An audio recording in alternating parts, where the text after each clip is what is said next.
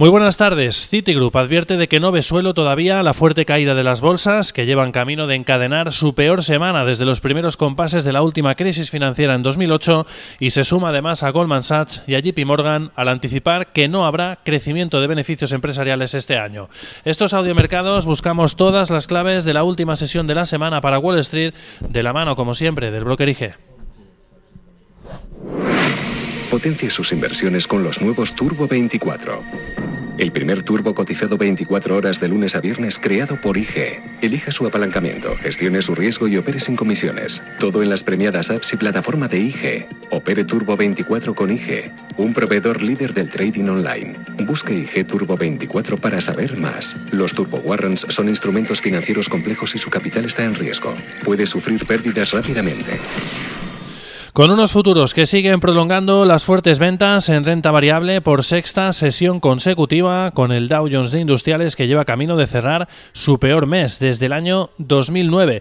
El SP500 registraba ayer su peor sesión desde 2011, lo que ha llevado a Deutsche Bank a recordar en una nota hoy que no veía una caída tan acelerada en el selectivo desde el lunes negro de octubre de 1987 y con las bolsas globales que llevan camino de cerrar su peor semana desde 2008, con caídas de más de un 10% desde el pico de la pasada semana. El Dow Jones además ha perdido ya más de mil puntos dos veces esta semana en una clara señal de la situación tan complicada que están viviendo los mercados de acciones globales hasta tal punto que los analistas de Citigroup aseguran hoy en una nota que no ven por el momento soporte ninguno para las bolsas. Dicen que los inversores aún muestran recelos con el clásico de compra con las caídas, al tiempo eso sí que aseguran que irán con todo en cuanto sean capaces de ver que los mercados tocan por fin suelo. Se suma además a Goldman Sachs a JP Morgan al avanzar que no cree que vaya a haber crecimiento de ganancias corporativas este año para Wall Street, sin duda mala señal sobre el impacto económico que puede dejar el efecto del avance del coronavirus, que sigue generando temor en Estados Unidos, en especial hoy,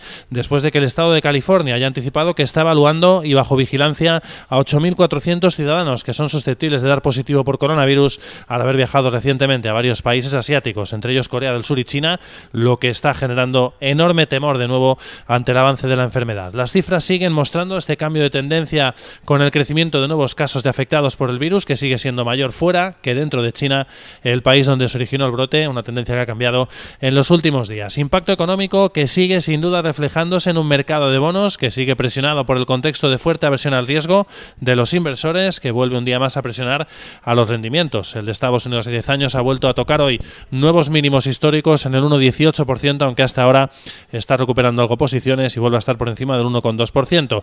Se ha estrechado, eso sí, la curva del rendimiento, devuelve otra vez el temor a una posible recesión que parecía haberse disipado, pero que ha regresado a los mercados ante el efecto del coronavirus.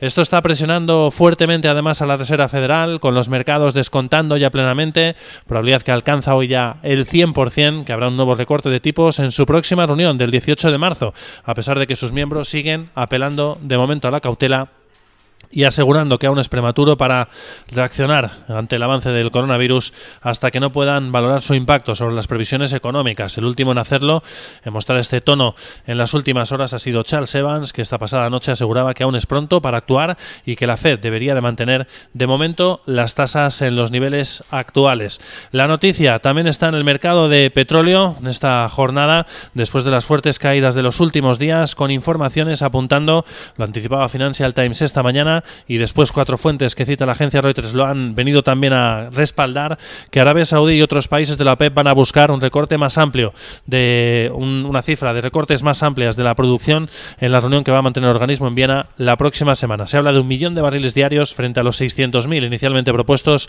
por el Comité Técnico de la OPEP, en este caso ante las fuertes caídas que estamos viendo para el petróleo en las últimas jornadas, con un crudo americano que ya está por debajo de los 46 dólares, 45,54 ahora mismo marca 3,5% abajo y con un barril de Brent, el de referencia en Europa, que ha llegado a cotizar por debajo de los 50 dólares hoy por primera vez desde diciembre de 2018. Ahora está, eso sí, recuperando algo de terreno, 50,45 dólares, pero cayendo con fuerza, un 2,5% en estos momentos. Con unos futuros de Wall Street que, como decíamos, que vienen con fuertes caídas del 1,5% para el Dow Jones de Industriales, más de 400 puntos abajo de nuevo, 1,5% también para el S&P500 y 1,7% ya para el tecnológico Nasdaq 100 y con un dólar index que venía lastrado por esa creciente expectativa ante la posibilidad de que veamos pronto recorte de tipos por parte de la Fed. El mercado descuenta ya en la próxima reunión de marzo un nuevo recorte de 25 puntos básicos, pero que viene recuperando posiciones. El dólar ahora está plano en las 98,40 unidades, eso sí, en fuerte contexto de aversión al riesgo por parte de los inversores.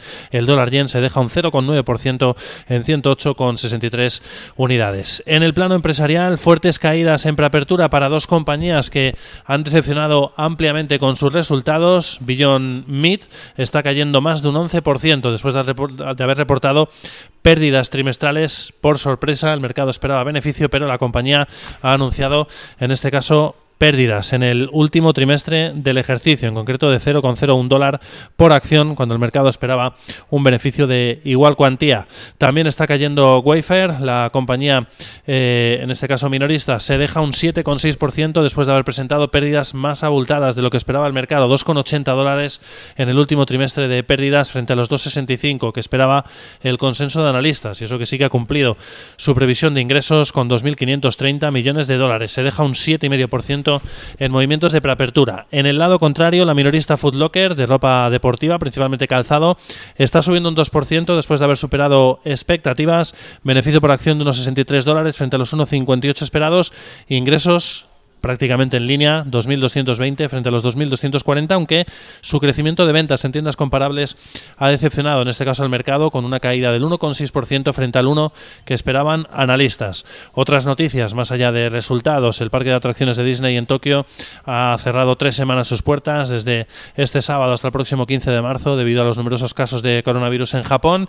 Las acciones de 47 están subiendo la farmacéutica un 45% en el mercado eh, de preapertura después de que la agencia Bloomberg haya informado de que la farmacéutica Gilead Science, una de las compañías que está desarrollando la vacuna contra el coronavirus y que ayer además anunciaba que ha iniciado ya la tercera fase de estudio de dicha vacuna en humanos, ha hecho una oferta de compra por la compañía.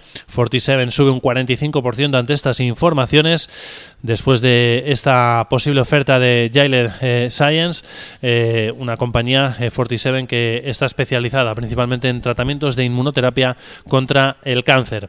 Cisco estaría estudiando, planeando nuevos recortes eh, de empleo, nuevos despidos como parte de un nuevo plan de reestructuración, según adelanta Wall Street Journal.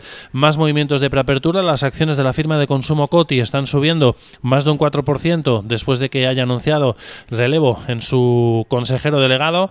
Pierre Denis va a suceder a Pierre Laubis como nuevo CEO de la compañía este próximo verano. También estamos viendo, en este caso, caídas para Emerson Electric del 1,1% después de haber anticipado que el impacto del coronavirus podría restar entre 100 y 150 millones de dólares a sus ventas en el segundo trimestre fiscal para la compañía. Y estamos viendo de nuevo fuertes caídas para el fabricante de vehículos eléctricos Tesla del 3,8%. Acumula ya pérdidas del 25% en las últimas cuatro sesiones y a pesar de que hoy ha tenido un buen comentario a su favor por parte del inversor Ron Baron, que ha dicho que puede llegar a valer 1,5 billones con B de dólares para el año 2030. A pesar de esto está cayendo un 3,8% en movimientos de preapertura, acumula pérdidas ya del 25% en las últimas cuatro sesiones. Y en el plano de las recomendaciones, vamos a destacar algunas de ellas. Disney, BMO ha situado a Disney como su acción top, sustituyendo a Netflix en esta lista. Dollar General ha tenido una mejora de recomendación por parte de Jefferies hasta comprar desde mantener y las compañías de cruceros siguen de momento pues bastante penalizadas en bolsa en estas últimas jornadas ante, lógicamente, el impacto sobre el turismo del efecto del coronavirus. Hoy Deutsche Bank añade algo más de incertidumbre, recortando la recomendación de Norwegian Cruise Line y de Royal Caribbean y su precio objetivo. La recomendación en este caso hasta mantener desde comprar como consecuencia del efecto del coronavirus. Futuros que siguen a la baja en esta última sesión del mes de febrero peor mes para el Dow Jones de Industriales. Eh, en este caso, desde el ejercicio 2009, la peor semana para las bolsas globales desde el ejercicio 2008, desde el inicio de la última crisis financiera. Feliz sesión.